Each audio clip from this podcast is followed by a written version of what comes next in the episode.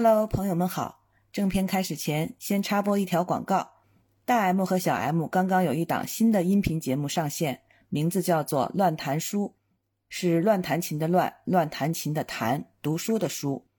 听名字大概就知道，这是一档不太正经的读书播客。同样是每周一更新，三个爱跑题的女主播会陪大家度过一小段以书为名的八卦时间，欢迎收听。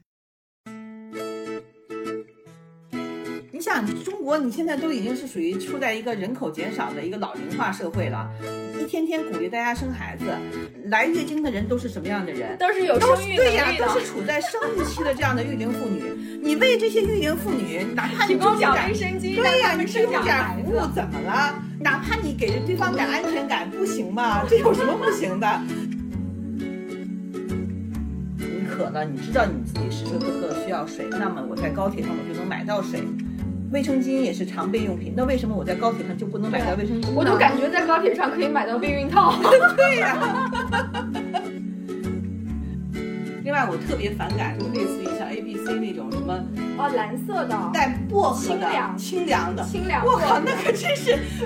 凉飕飕的。胯下生风，真受不了，你知道吗？谁会想要那个地方发凉呀？因为来月经了很疼，男生就会很照顾她。嗯，然后有一个女生，就比如说我吧，来月经一点都不疼，会觉得你好糙啊， 对，就会觉得这是这是哪哪来的一个女汉子，很糙，你就会很自卑，我怎么不疼啊哎，你呢这？么一说，真的是，是我也从来没疼过就是一呀种。很微妙的一种感觉。对对对对。卫生巾之于两个关系不太熟的女性，它其实是一个粘合剂。我们俩是有借卫生巾的这种交情的，对以后见了面以后也会打招呼的。就这点仗义，大家都是要愿意付出对的。嗯是的，大家好，我们是老娘们儿电台，我是因为卫生巾闹出过一些事件的小 M。我是对这几天大家吵个不停的卫生巾事件表示不太理解的大 M。嗯，我们先说一下这两天的那个事件吧。对你来说吧，好啊，其实简单来说，就是在高铁上有一个女性用户想买卫生巾，但是高铁不提供这样的服务。嗯，嗯，他们认为卫生巾不应该在高铁上售卖，它是属于自己个人携带的物品。是这样的啊我我给你稍微补充一下。哦，这个女性她在高铁上突然来了月经嘛，她想买卫生巾，发现买不到，然后她把这件事情抛到网上，很多人就此就展开了争论嘛，针对高铁上到底应不应该售卖卫卫生巾。当然，每个人有每个人的看法，但最后就是铁路幺二三零六给出来的回应就是说，卫生巾是一件私人用品，嗯，建议大家自己准备。对，这个我其实是真的是是表示非常的不理解，嗯，首先，这个女性她没有要求高铁免费提供，她只是说，不管是在餐车，就是那个有便利店的那个那个车厢，或者是说流动的那个小推车，你提供售卖就可以了。你想坐车的人嘛，有一半儿以上基本上是女性，证明她这个商品是肯定是有需求的。那有需求不就有供给吗？这不就是嗯商品经济吗？嗯，那你提供卖一下有什么不可以呢？你想，那你厕所里有提供的免费的纸巾、卫生纸，这个有吧？然后你餐车上你也有卖那种一小包一小包的纸巾、面巾纸也有吧？那为什么就不能卖卫生巾呢？我其实我觉得这完全不是问题啊，这不是一个商品吗？它又不是一个福利，有需求你铁路方面卖了，你不也有利润吗？对，但是我真的不知道他们在吵什么。更离奇的是幺二三零六的回应，他说个人用品，那么每一样每样东不西都是个人人用用品吗啊？。我买来就是有个人需求，对呀那不都是个人用品吗？他的回应至少是我觉得是他是很傲慢，好像是昆明铁路局，它是出了一个数据报告，就是说在多少年以来，在火车上面要求购买卫生巾的这个数据大概是什么样子的。然后网友用了一个非常理工科的方法，比方说一趟列车有多少人，其中有百分之多少是女性客户，零到六十岁的女性客户当中有百分之多少是处在一个月经期的。嗯在这个当中，又有多少的人有可能会有购买卫生巾的需求？得出来的结论就是，其实，在火车上是这个需求量是非常少的，嗯所以不提供售卖也是成立的。后来，呃，有出报告说，不仅仅是在铁路上买不到卫生巾，在各大航司也是买不到卫生巾的。航司是这样的，就是如果你跟空乘提要求要，嗯他们是他们会会有的提是供给吗你，他们应该是有准备的，就是嗯至少大部分航司它是有这方面的准备的。嗯，我没有想到的一件事情是，时至今日还是会有卫生巾羞耻的。它是这样，嗯你知道这些反对的人吧，他是分几类的。刚才我说的铁路方，嗯他是傲慢，我觉得他不会否认这个东西确实是有需求的，嗯，也也有利润，他其实卖的也是可以的。他能卖瓜子儿、花生什么他就小能啤卖酒，这他个为什么不能卖这个对呢？我觉得他就是嘴硬对他做出这个姿态来，就是说你不要教我做 事，啊嗯，他就是太傲慢了嘛。对，这是铁路方属于官方的回应，还有一部分人呢，本身不认为这个东西是不能卖的，对啊，但是他们这些人，他其实是上升到了一个男女对立的嗯一个话题上来讲，因为很多女权就是女公知大 V，他们是把这个上升到了一个一个男女对立、一个女性权益的角度来讲，来要求这个服务，这样的话就会引起了一些对这个话题反感的人来反对这个服务。他们不是反对卫生巾本身，嗯他们是觉得怕女权主义者因为嗯这件事情抬头，嗯是觉得我要求了一，我下一步就会有哦有二，二他是会怕你这个势力扩大，怕你全抬头而所以做从出的反对。所以从卫生巾开始就是 把对这个压制下来，是吗？对他已经就是超出了卫生巾本身，要不然你说他有什么可反对呢？有需求就有供给啊，对啊所有商品不都是这样的吗？对呀、他们为什么从一开始没有？其实我没想过这个问题啊，可能因为这种事情就是你遇到了你才会想到嘛，对你没有遇到，它就是存在一个服务漏洞嘛。对，哦一开始我觉得嗯什么都有卖的，你所有的东西都是为了提供便利嘛。对，啊你为什么不卖呢？那有需求，那你就卖呗，你可以少量准备，你不用囤那么多货呀，对吧？嗯，就是我不理解，就是就是他们为什么危机公关 就没有什做么可好。吵的？尤其是官方回应就很奇怪。你想，中国你现在都已经是属于处在一个人口减少的一个老龄化社会了，一天天鼓励大家生孩子，来月经的人都是什么样的人？都是有都生是育对呀、能力的都，是处在生育期的这样的育龄妇女。你为这些育龄妇女，哪怕你提做供出点点卫生巾，对让呀、他你们提生供点点孩服务子。怎么了？哪怕你给对方点安全感，不行吗？这有什么不行的？ 这不都是一种一点点小事就能扩大好感的事儿吗？ 有什么可吵的？我都不明白。对，而且我我我真的是没有想到，因为很多很多年前啊、海底捞就已经提供卫生巾了。对然后你经常在公共厕所小门板上是可以看到上面有温馨提示，如果你有特殊需求的话，是可以跟前台打电话，然后来对拿这个卫生用品的嗯。所以我觉得我没有想到，时至今日这样的卫生巾的话题还可以被推到热搜 榜上。而且卫生巾基于女性，它其实是一个很特别的一个符号存在。哪怕是两个敌对女性，两个关系不好的女性，当我跟你借一片卫生巾，对方绝对会毫无对毫无保留的贡对献出来，。是的，对，属于是女孩帮助女孩嘛，对对吧？ 这是一个很符号化的一个行为。对你上升到整个社会层面，这个意义也是非同寻常的。对嗯，而且卫生巾之于两个关系不太熟的女性，它其实是一个粘合剂。我们俩是有借卫生巾的这种交情的，嗯对以后见了面以后也会打招呼的。就这点仗义，大家都是要愿意付出对， 的。嗯、是的。但是卫生巾的话，我确实是在青春期的时候有很长一段时间是羞耻的。我总是不理解这个卫生巾羞耻有什么好羞耻的？难道你是拒绝承认这个东西的存在呢，还是不想看到它在公众场合存在？嗯如果你不想看到它在公众场合存在，那么超市所有的便利店都有嗯卖的。嗯，你拒绝了吗？你反对了吗？就是有人表示不是了吗？没有吧？那为什么在高铁上就不能卖呢？对不对？嗯，我觉得这个东西是分吧。你比方说，我的卫生巾羞耻仅限于我在青春期刚刚开始发育的时候，因为那个时候的小女孩儿她就是会对这个东西有羞耻。你说的这个可能是一，我不是要树立那个两性对立啊，可能是男性会觉得这个东西它是有伤风化的，它是不文明的、不雅观的，他甚至是会觉得以前嘛，他是会觉得这个东西是见血了，是不好的，是污名化的这样的一个东西。嗯，有的人就会觉得这个东西会让人产生一些其他的，像刚才那些哦嗯性联想什么之类的。那么，那你说卫生纸会不会？卫生纸的功能更多，嗯。所以我是觉得这个羞耻感就是很对，难就是很难那理解。你就是说高铁上面他们不放这个，他们是出于一种什么样的考虑呢？我是觉得他们是傲慢的，就是哦嗯不想让别人来教我做事。啊、 那你就说高铁上面，当他们刚开始在提案阶段的时候，就比方说，哎，我们车上要售卖东西了，我们卖哪些品类？他们不是要选品吗？他们在开这个策划会的时候，是没有一个人站起来说，我们难道不要卖一下卫生 巾吗？ 所以他们就会说，嗯，在高铁的这个不管是管理层还是从业层，可能是因为还是男性在占主导的吧，嗯因为女性在这方面是没有话语权的。这些女权主义者就会说，如果是这个世界上男的也来月经的话，嗯那么高铁上恨不得每个坐垫下面都塞着一坨卫生巾。哎，这是我觉得女权主义者大太爱凑热闹了， 哪然儿后哪儿那都些有嗯他。然后那些女权斗士们还会说什么？那好，不提供就好了。那我们让我们糊他一椅子，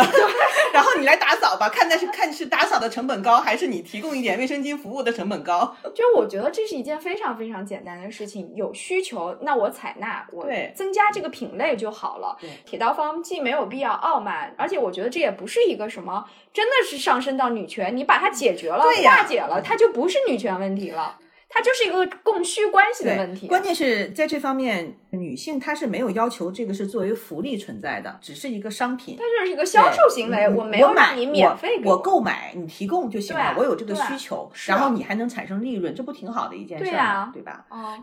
还有一些男的是说，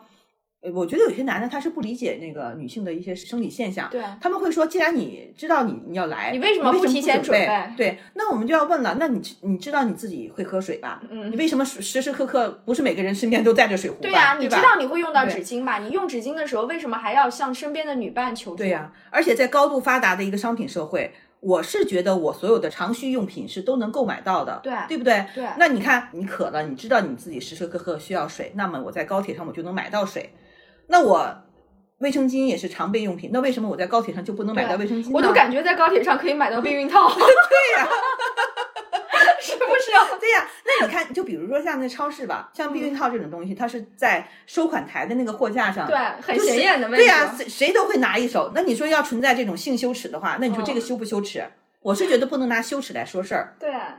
这就不叫一件事儿，对这就只是一个很简单的一个我共。是觉得，就有些人去拿这个大做文章，不管对是女权主义者，还是那些反对女权主义者抬头的那些男性，他都是害怕这件事情是扩大的。嗯，他还是觉得卫生巾是一个不好的东西嘛对，他觉得很难看嘛，有伤风化的，是不文雅的。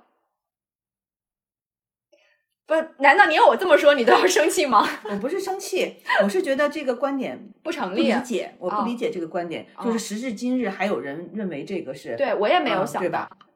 我一开始没有关注这个事件，是你跟我说了之后，我才去上网搜了一下，嗯就才知道有这个事儿。然后我就会想到，我小的时候我是经历过这样的羞耻期的。当然，我并不是说我受到了男性对我的 PUA 或者是不友好的这个，单纯是我自己给我自己增加的枷锁。对，这个不嗯是说羞耻心，而是每个人都会有这种这这隐私嘛，对就是毕竟是一个隐私现象。嗯对，而且是在青春期的少女对于身体发育的一种不接纳。对，那个时候不仅是对于月经初潮的不接纳，我觉得是甚至连胸部发育了这个都是很不接纳的。对我觉得这很正常。我想讲一下我跟卫生巾的故事。嗯，当时那真的是闹得沸沸扬 扬，怎么沸沸扬扬？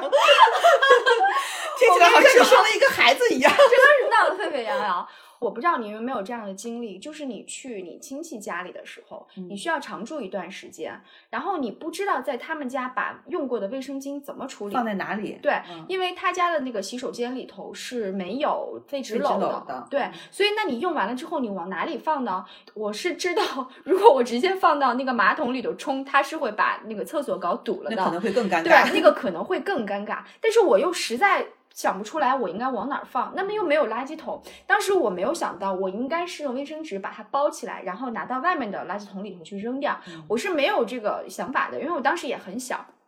后来我就想了一个什么办法，我把它扔到窗子外头去了，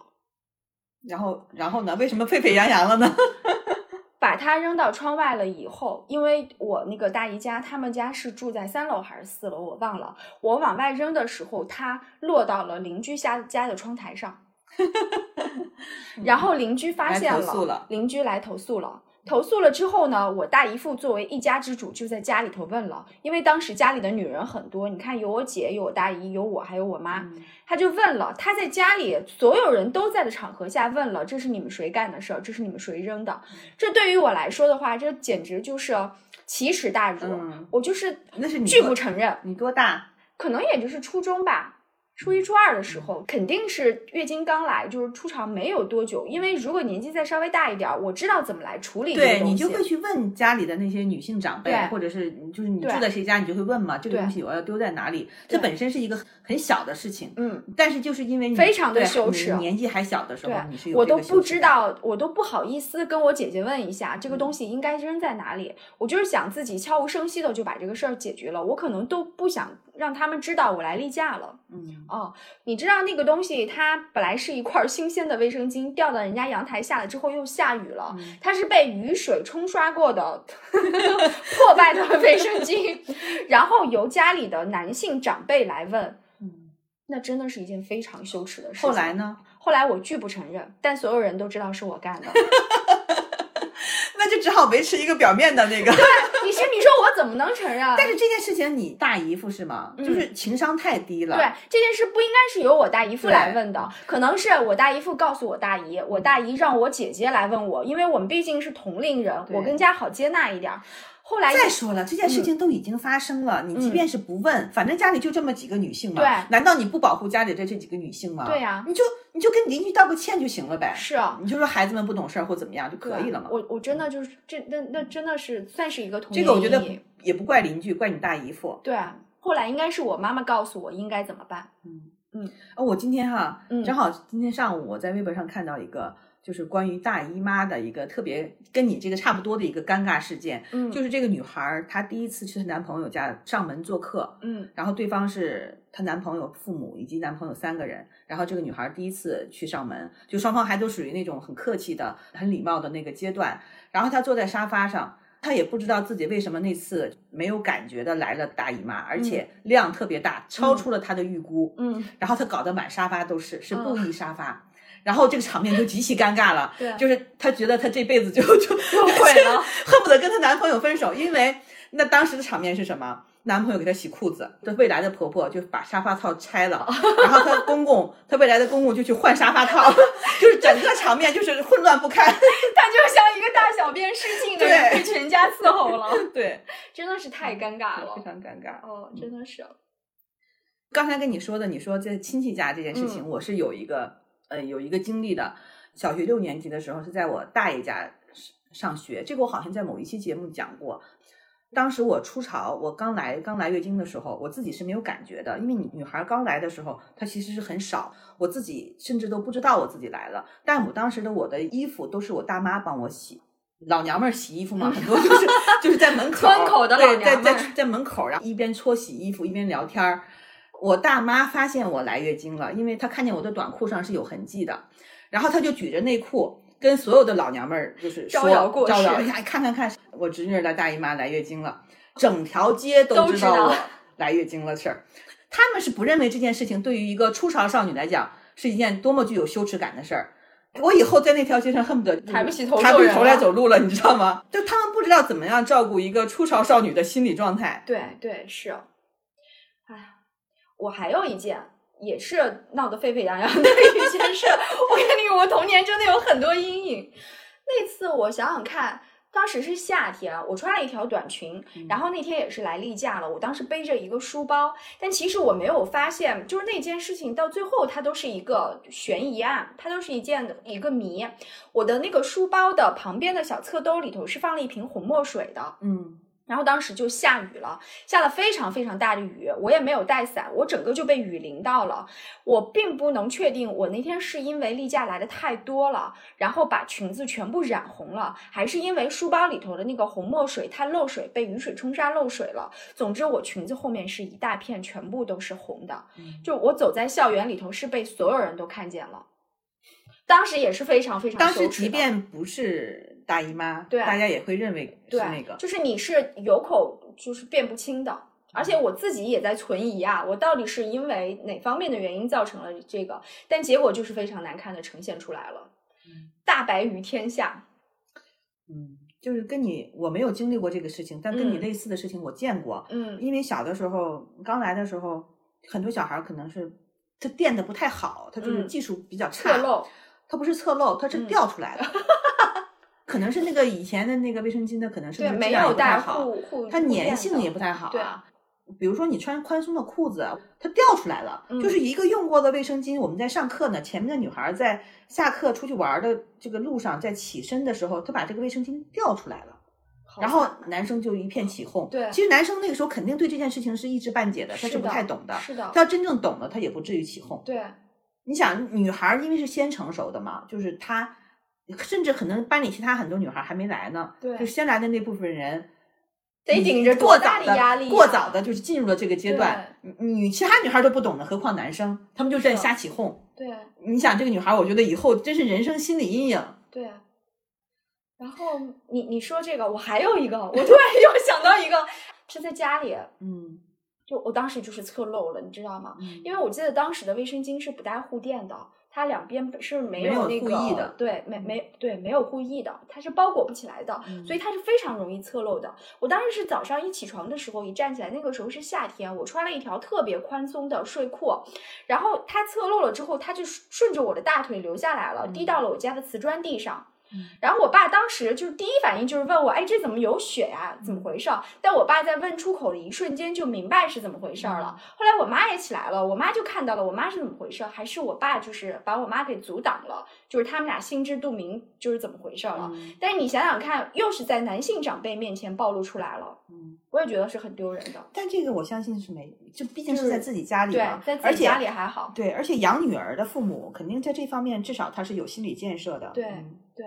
所以我觉得最惨的就是在我大姨夫家的那个事情。那嗯，确实是，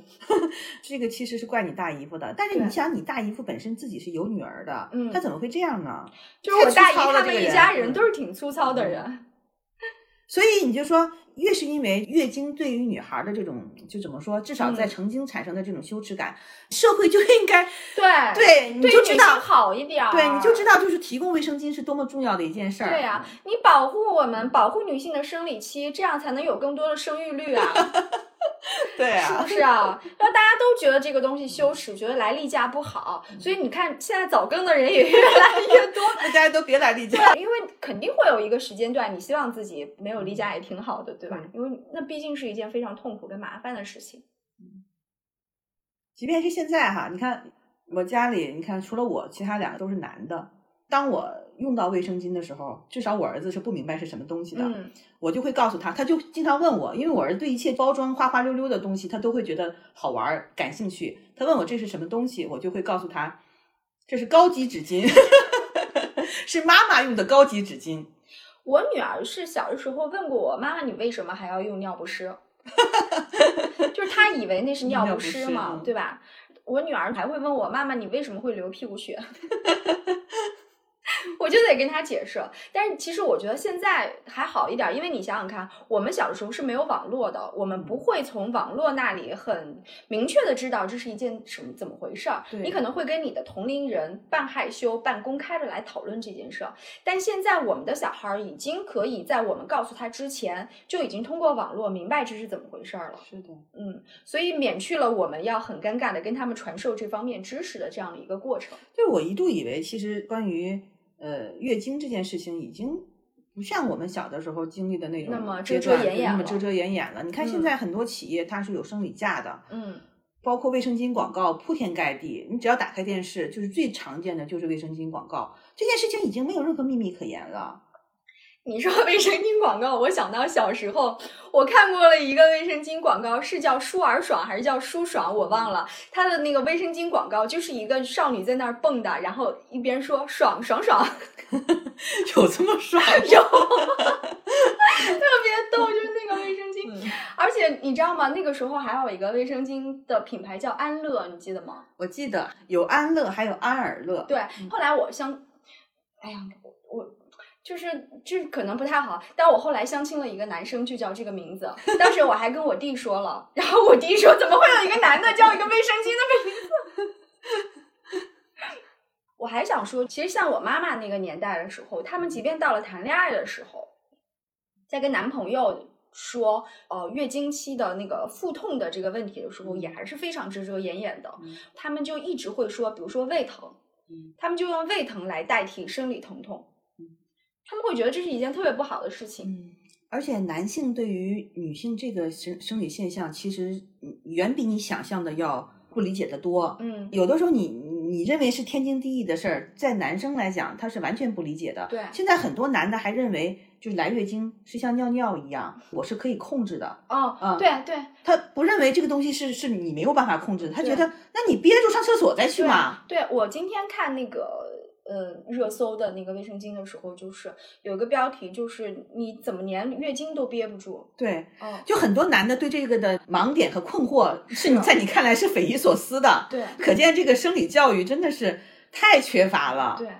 生理教育课没有这教而且这个的，而且教的时候，很多哦时候它是男女分开的。很多人认为男生只要了解男生的生理知识就可以了，女生只要了解女生的生理知识就可以了。是的，但是他没想到，将来这两个性别的人是要在一起的，是有交集的，就是 是需要互相了解的。以前我们小的时候的那个健康教育课上面，在说到男女青春期发育的时候，老师甚至都不是自己来讲课，他是给我们放一段录像的。对，它是通过录像嗯来代替呃老师的这个言传身教的。然后录像带的话，那个上面就是一个穿着泳装的少女拍拍她胸脯，然后男生就是一个胖胖的男生托着腮，然后呃那个 长了一圈胡子，然后若有所思的样子，就是根本不解决实际问题，你根本不知道青春期到底发生了哪些变化。就是现在哈，就是这些特别表面化的东西，这些教育，嗯我相信大家就是完全都是了解的。嗯，但是像刚才说的那些产生这个生理现象的机制以及这些细节，他是不懂的，他还是不懂的。对、嗯他们只是明白了性是怎么回就事。像你刚才说的，他怎么不憋住呢？他对怎么连这点事儿都憋不住呢？对，我也希望能憋住 呀。男的可能理解为跟自己的那个、嗯，那个行为是一样的，我需要的时候哦我再、明白对我明白。他不理解，对，然后你小的时候第一次买卫生巾的时候羞耻吗？我都忘了。我想起来了，嗯你知道，在我很小很小的时候，就刚刚开始来月经的时候，那个时候嗯我们那儿还没有超市啊没不是，你说你说错了，你可能嗯想象不到，它是没有卫生巾卖的，所有的人都会用卫生纸啊，我叠也一个知条儿。我我妈叠一个用条过，我妈用过，因为我小的时候，那时候我们一个是可能是我不知道是因为我生活的地方偏僻，还是说那个时代就是卫生巾还没有普及呢，所有的人都还是用那个卫生纸自己叠那种嗯宽嗯嗯宽度适中的条儿。嗯，但是那个的问最大的问题就是它会滑嘛，对，对。然后有些人就会穿那种卫生裤，就对是生理裤，嗯，那个生理裤上它是它是带两个松紧带的，它是可以把那个纸巾固定在那儿的。你你你说的这个，我虽然自己没有用过，但是我模仿过，嗯在我还是六七岁不懂事儿的时候，你因为看那到个大时人这么候做我嗯看到大人这么做了，我那时候就跟我姐姐学我妈还有我大姨他们，就是把卫生纸，而且你知道那个卫生纸不是现在的卷筒纸，嗯是以前有那种非常粗糙、有一点点发黑、皱皱的对那种长它方形很的它纸很。宽，它它很很宽宽，对。然后我就把它折叠起来，以后放在我内裤里了。然后放完内裤了以后，我跟我姐还一边蹦一边说掉出来了，掉出来了。就是小的时候，在我没有来月经之前，以前你会上学校的那个公共厕所吗？嗯，你你会看到这个东西，虽然不理解，但是这个东西它已经就是是日常你能看到它，它不神秘。对你虽然说不太了解它的细节，它的机制是怎么运作的，但是你是能常见到这些东西的。我记得最开始来的时候，还不是我妈告诉我的，对我当时我不是说我是你在那个在大妈我大家妈家吗？嗯但是当时我们班级里有先来的女孩儿，小女生嘛，她们会在一起秘密的嘀嘀咕咕的这些事儿。其实我的很多生理知识是从她们这些嘀嘀咕咕当中学到的。她们会教我怎么样叠成一个自己适用的纸巾。嗯，我那个时候是有卫生巾了，但是我们那个时候还没有超市，只有小卖部，嗯所以你去买卫生巾的时候，一定是有要跟人家说我要一个卫生巾的这样的一个过程的。所以，如果那个小卖部里头的那个老板娘不在，是一个男的在，你简直就是痛苦死了。如果你遇到老板娘的话，你不仅可以比较方便的买到，老板娘还会给你一个黑色的塑料袋儿。嗯，然后那个时候，那如就果是你很在贴心了。对，如果你在学校里头，你就更惨了。你在学校里头买的话，我还需要用黑色的塑料袋包完了之后塞进我的校服里头。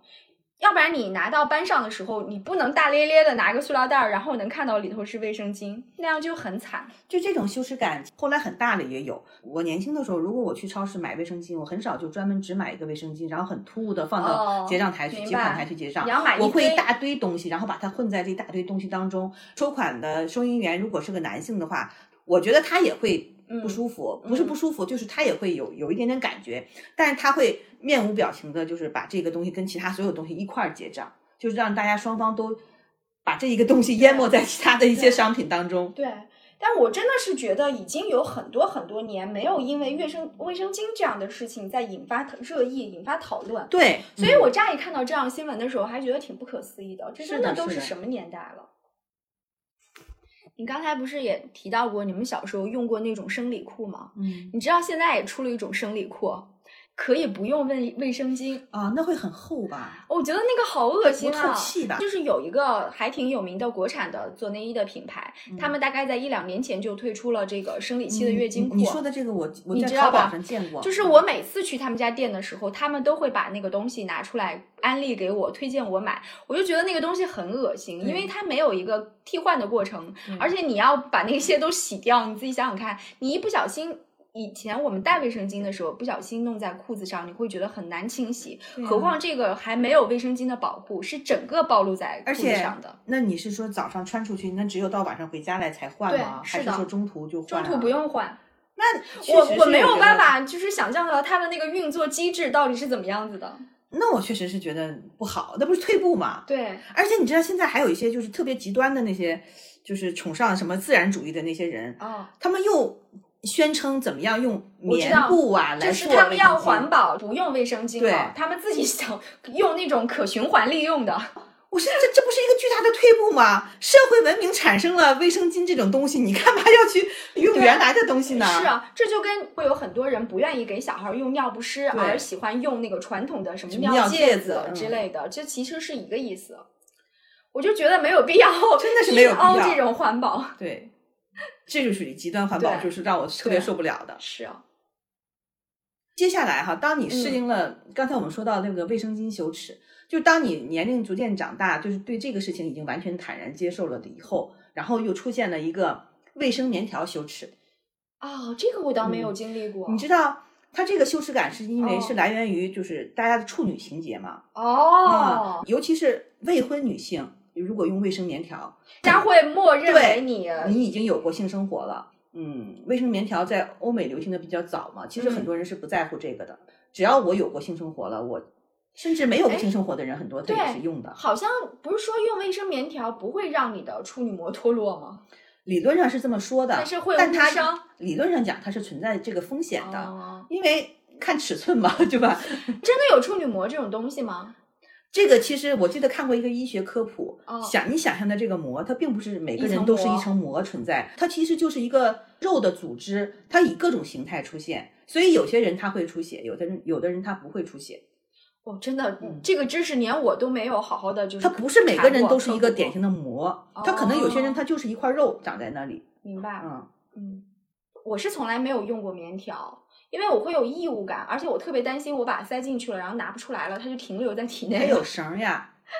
但是是这样的，我白天不用，因为我是觉得，嗯，走路的话哦有异物感它是有异物感的哦，而且白天你活动量大，它那个摩擦感可能会觉得让你不舒服。但是晚上用是特别好用，真的吗你？你晚上用，你躺在床上，如果你一点儿感觉都没有。嗯哪怕你用那种夜用卫生巾哦，因为你是躺着，你不是站着的，它会流到你其他位置嘛，你会难受。对，哎但是如果你用了这个，真的是一夜 嗯安眠。 对，哎，你说到这个，我特别想补充一件糗事儿。嗯，我就说我的某一个朋友吧，我的某一个朋友呢是一个特别大大咧咧的姑娘，她有一回去公共厕所的时候，你知道一般都会有一个母婴室，嗯，然后母婴室大部分的时候是闲置的。那一天呢，可能女厕所在排队，她就让她的同伴在母婴室的门口帮她看着。嗯她就进母婴室里头去上厕所了，结果防不胜防，母婴室有两个门，朋友看住了一个门，另外一个人没看住，有一个打扫卫生的环保大爷就进去了。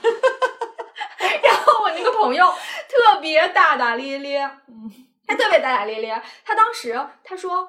因为你在公共厕所一一般女生都会半撅着屁股，不会坐在那个坐垫上。对他说我正半撅着屁股在剔除我的卫生巾， 当时大爷就进来了，我屁股还是悬空的。 说大爷特别坦然，没有丝毫不好意思，我也非常坦然，继续尿着问大爷你怎么进来了？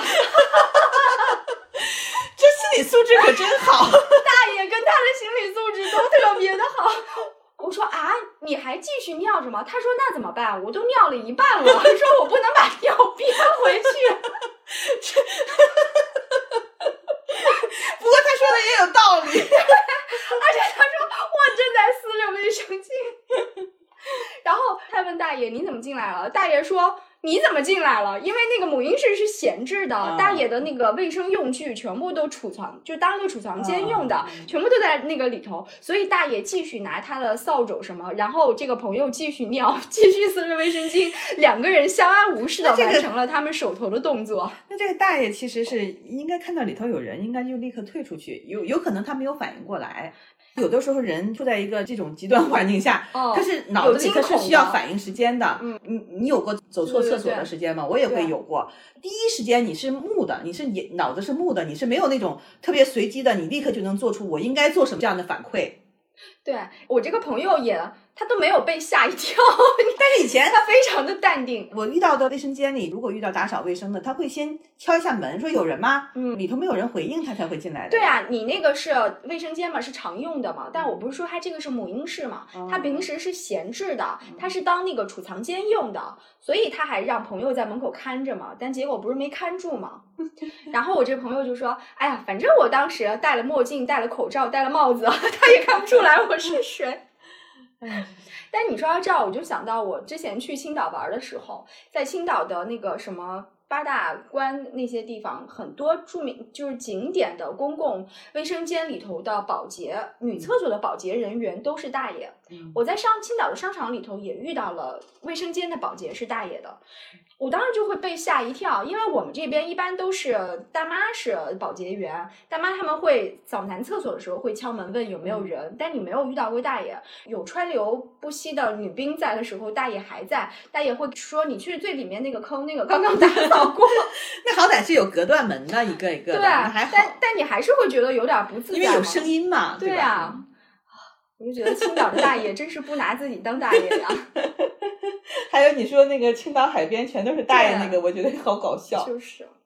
但我觉得还是我被我朋友讲的这段故事给惊到了， 我就觉得心理素质太强。好坦荡的人生。对，真的是好坦荡的人，这才叫松弛感，对这就对是松弛感。哎，那你说，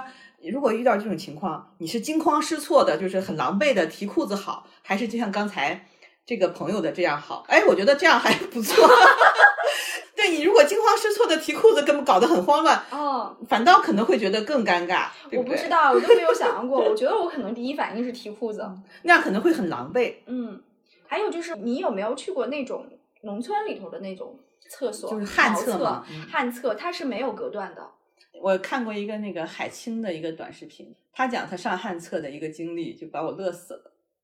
你就是说，这个其实跟卫生巾无关，但是说出来可能有点恶心，但是实在是太搞笑了。嗯我忘了细节了，他好像他就是一边在上厕所，一边在跟别人视频，在讲个什么事儿。它还 视频。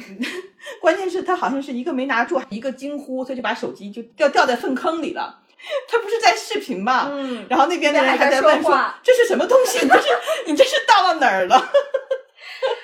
我经历过特别尴尬的旱厕的事情是，我在刚生完二胎的时候，我去学车了。学车的地方全部都是在村里头学车，村里头的厕所就是那种没有隔断的大旱？”厕。对，我当时是还在哺乳期，我是需要备奶的，我是需要挤奶的。嗯，我在那个学车的那个呃中间的那个休息期，我是需要带着那个挤奶器去那个厕所里头的。嗯所以当时是非常尴尬的。我就是在那个厕所里头，等于在大家的注目下进行这项事情，但是因为你又必须要做，嗯，被你说的那种村 头的老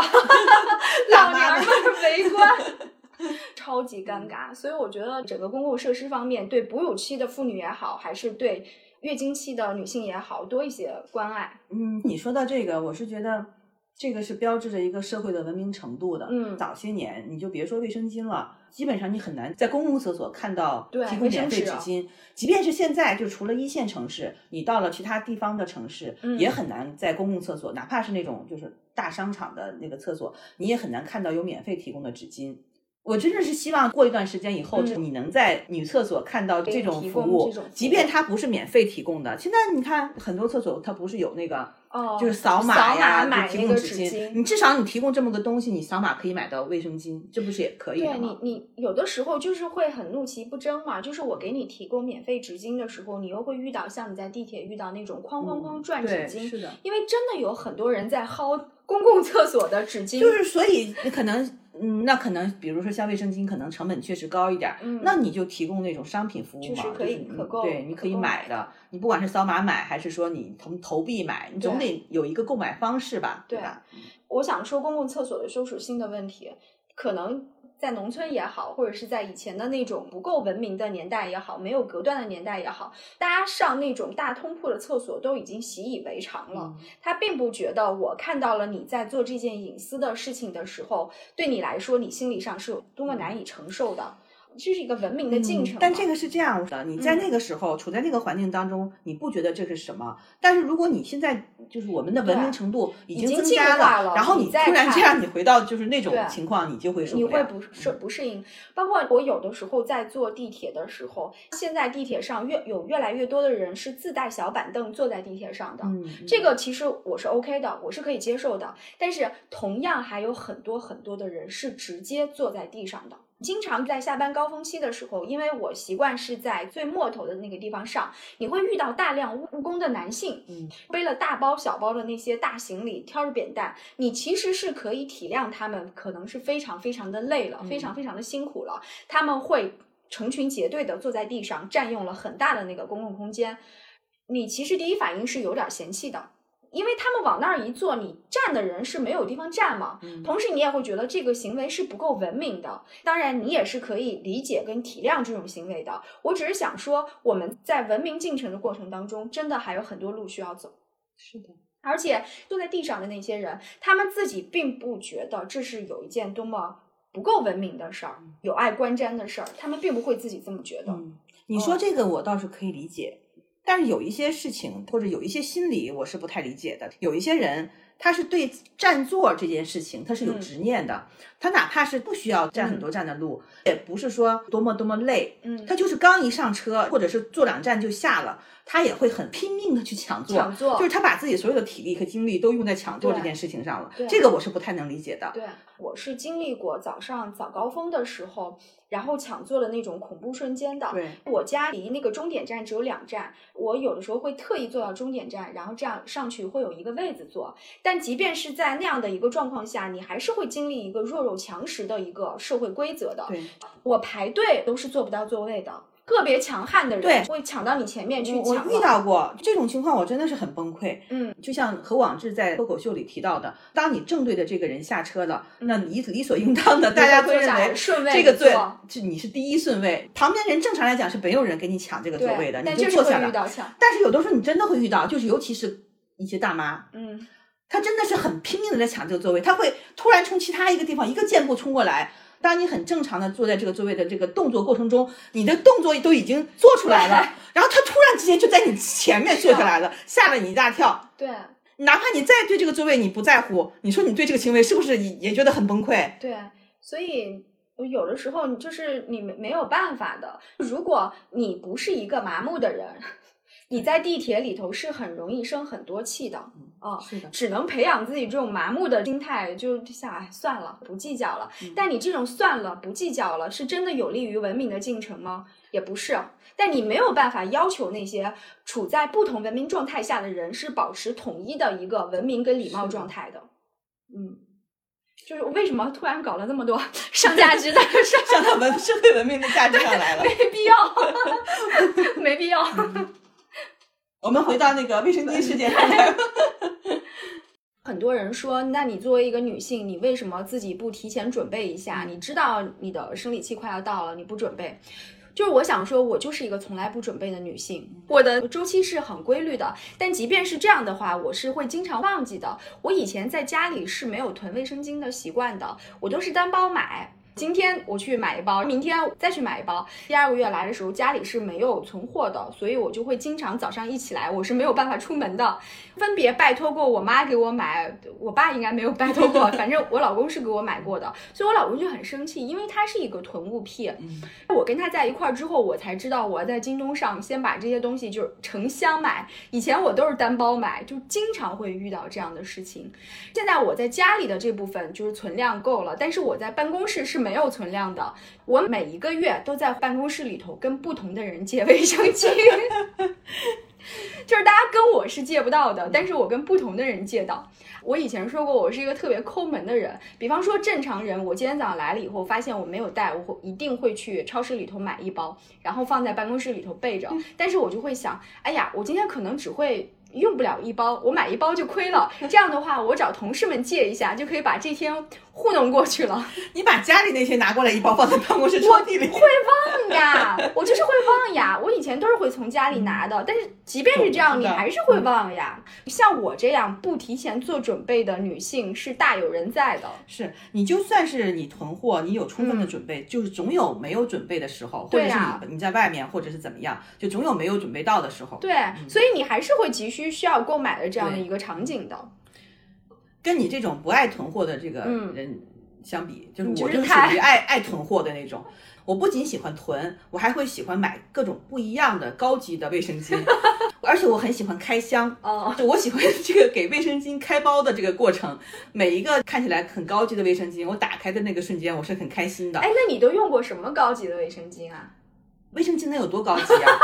你赏心悦目的就卫比生如巾。说吧，就是花王吧，有国产的，有进口的，那我一定会买对进会口的。买进口的对，其实我也不知道进口的和国产的会好到哪里。卫生巾本身可能差别不大，但是。他们在包装设计上会好看一点儿，国产的总是有点土，你知道吗？哦同一个我知品道牌进口是的的就看起来就高大上一点。像那个日本的都会特别好看，对，包装会好一点儿。常用的品牌就是花王呀、苏菲呀，其实也没有什么特别高级了，但是我会买同样一个品牌当中的那个高级款，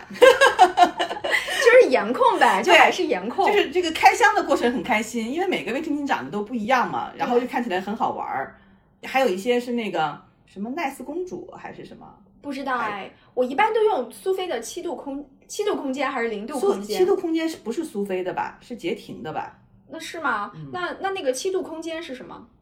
七度空间是是洁婷的吧？哦我不知道， 苏菲的是什么？苏菲的什么都有呀。是吗？嗯，因为我是嗯不喜欢用那种特别厚、特别大的。对，因为现有在的都人薄，现在都是超薄的。对啊，小的时候用过那种不带护翼，但是单体非常的厚的那种，嗯就是使用体验非常不好。现在全都是超薄了。我最近几个月是用的那个是叫乐尔雅吧，乐尔雅的有个进口款，就是嗯它上面有那个网纹的，哦，很服帖，就服帖感很好。 我本来还想问你是喜欢用绵柔质感的，还是喜欢用绵柔质那个感网？绵柔质感，我不喜欢那个网面的。对对对网面的一个是它，我觉得它不舒服，它贴皮肤不舒服。对，另外，我特别反感那个，就是类似于像 A B C 那种什么哦，蓝色的，带薄荷的、清凉清凉的。清凉我靠，薄荷那可真是 凉飕飕，凉飕下生风真。是胯下生风， 你就受不了，你知道吗？ 谁会想要那个地方发凉呀？我就是谁生产的这种产品， 有几个保持干爽 吗？干爽和那个凉是两回事儿，对就跟你抹了清凉油一样，谁会喜欢那种感觉？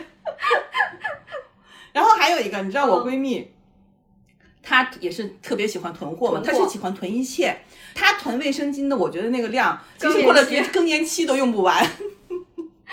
是是极大的有安全感的。 那说回到卫生棉条吧，嗯，就我是极力极力推荐就是卫生棉条的，尤其是夏天的晚上，你睡觉真的很难熬。嗯但是卫生棉条你就会非常非常的清爽。哎，你说这个，我想到你们高考 的时候，老师有没有给女生发过避孕药呀？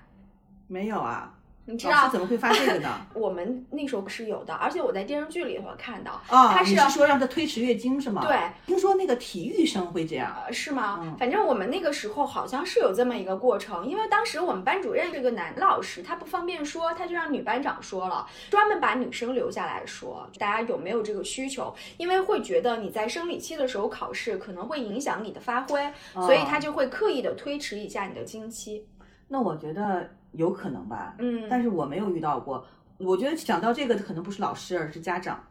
反正我们学校里头是有过的，而嗯且你知道，就是我们那个时候在上高中的时候，甚至有卫生巾的品牌到我们学校来做推广，是给女生免费体验的。嗯，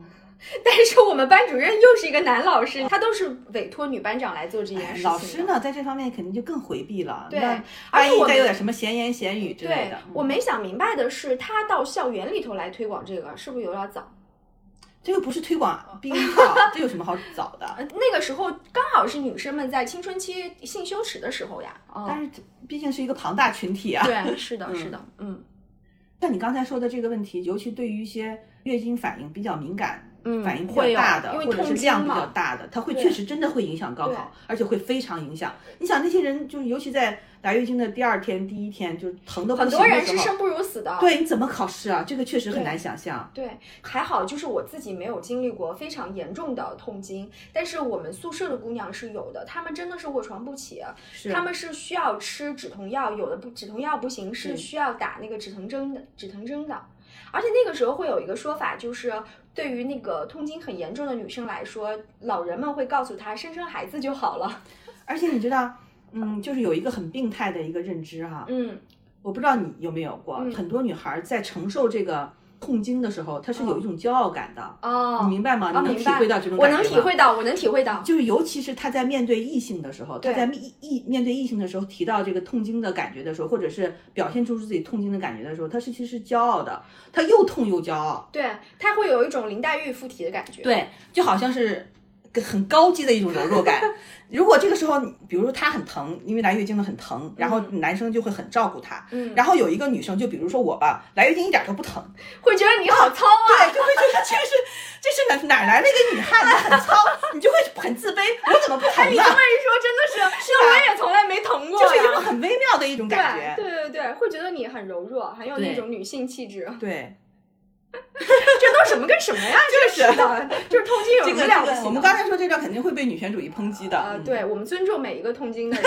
不能说因为自己不痛经就站着说话对对对不腰疼。就疼和不疼都是有道理的。对对对对，都是值得被尊重的。但我是真的见过疼的很厉害的，我也就我见自过己也疼，但不是每次都那么哎疼。但那个好像是叫子宫内膜移位吧？对，哦，疼的严重的是，但有些人可能他没有什么问题，他就是疼。当时我有个同学嘛，他疼到什么程度，就是满床打滚儿那种疼，嗯，而且就脸煞白，满头都是汗，嗯你就感觉到疼的已经受不对了，了。是的，因为这个疼痛，他平时生活上是非常非常注意的，他就不光是什么不吃冰棍儿和雪糕之类的东西了，他甚至连水果都不敢吃对，凉菜拌的冷盘什么他都不吃，他只吃热的东西。对我好朋友，她就是她到现在还是非常严重的痛经。有的时候我们俩会约会，大家要不要一块儿出去玩儿，吃点东西，喝点酒什么的，她一定要避开她的月经第一天的。嗯她第一天的话是一定要吃止痛药的，她甚至会专门的请假在家歇一天，就真的是生痛不欲生，生不如死。而且还有一点就很奇怪的现象，当你没生孩子的时候，你痛经，然后很多生过孩子的人会告诉你，哎呀，没事儿，生过孩子就好了。嗯，当时你但会觉其实得，呢，当时你会觉得说的是啥？这一定是让你劝生的一种把戏。啊、哦但是但是真的真是的是吗？ 但是是真的，至少是在我的经历上来讲是真的。哦，我没生孩子之前来月经，比如说你你来五次，总有那么两三次是是疼的，疼的而且疼的很厉害。但是确实是生过孩子以后再来月经，它怎么就不疼了呢？哦反正我是听说疼是因为子宫内膜移位，就是我去有个病是叫子宫内膜异位，哦它那种疼肯定是很夸张的那种哦疼，哦哦但是很多他没有这个毛病的人，就是正常的他也会痛，嗯嗯，而且就疼过这两天他就不疼了，疼的指数也是不一样的。嗯。我不是顺产嘛，我在生孩子的时候体验到的那种疼痛，嗯其实就是放大了的痛经，放大了的痛对，一模一样的痛。对对，所以可能是因为你经历了更加痛苦、级别更高的，所以就弱化了原来的，不是吗？不是， 就是真的不疼了对，甚至有的时候我他都没有感觉，他就来了。对我是因为从来都不疼的，所以我没有生孩子前后的对比。嗯嗯，疼疼痛这种东西没有说，因为你经历了更大的疼痛，所以哦在疼痛的时候就不疼了，哪有这种说法？该吧疼的还是会疼的。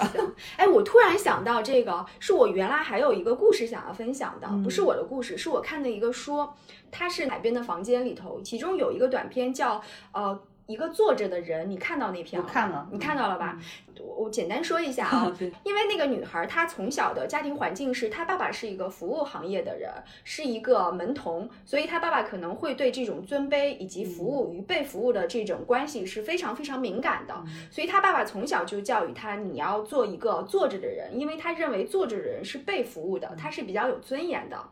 然后这个少女长大了以后呢，她其实当当她开始有这个自尊心的时候，她第一次是被宿舍的一个女孩碾压了，嗯因为宿舍的女孩她的家境是比她好的，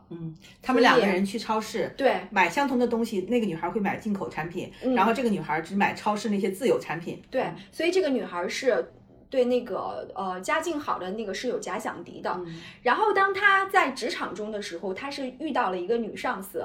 她一开始不属于心腹，她非常想成为女上司的这个心腹嗯心腹。女上司有一回在跟她就是示弱，说一些自己不如意的时候，嗯她为了安抚女上司，她脱口而出的事情是我的子宫摘除了。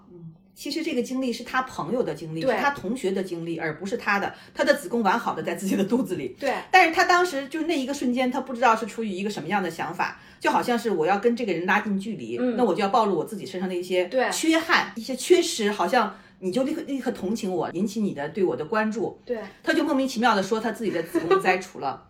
但是她就给自己埋下了一个巨大的坑，对，啊但他的老板确实因为这件事情对他更加关照了对一点儿，他渐渐的成为这个女老板的心腹了。直至有一天，他们俩一起去一个服装店的时候，女老板在试衣服，她坐在了服装店的沙发上。她突然觉得有一股巨大的热流从对腿间流了下来，结果她来例假了。对，嗯然后她老板这个时候想让她去帮她挂衣服什么的，对她站不起来了，对就死活站不起来了。是的，当时我就在想，幸好这个故事到这儿就结束是了。因为她自己也编不下去了，你说这要怎么编 呀、接下来的结果如果编下去就狗血了，你知对啊道吗？，是嗯。的，这就是意犹未尽嘛，留下留白嘛。而且我觉得它停留在了最残酷的那个点上。嗯，就是有格调的一部小说会结束在这儿，但如果是演电视剧，就会演出接下来的一嗯地鸡毛。对，就像像我小的时候遇到的一系列尴尬事件一样。嗯，所以我们说到最后吧，我们再 call back 一下。嗯，作为女性，是希望看到社会对于女性更加的对服一务个更加好一点，宽对容我们不希望望一个福利吧，但是确实是希望对于这种生理现象是表示理解的。对，然后我们自己就多买一点高级卫生巾用一对用，对对，多囤一下，看啥漂亮就对买啥。在还有月经的日子里，多尽量对享受一些高级卫生巾。嗯，好，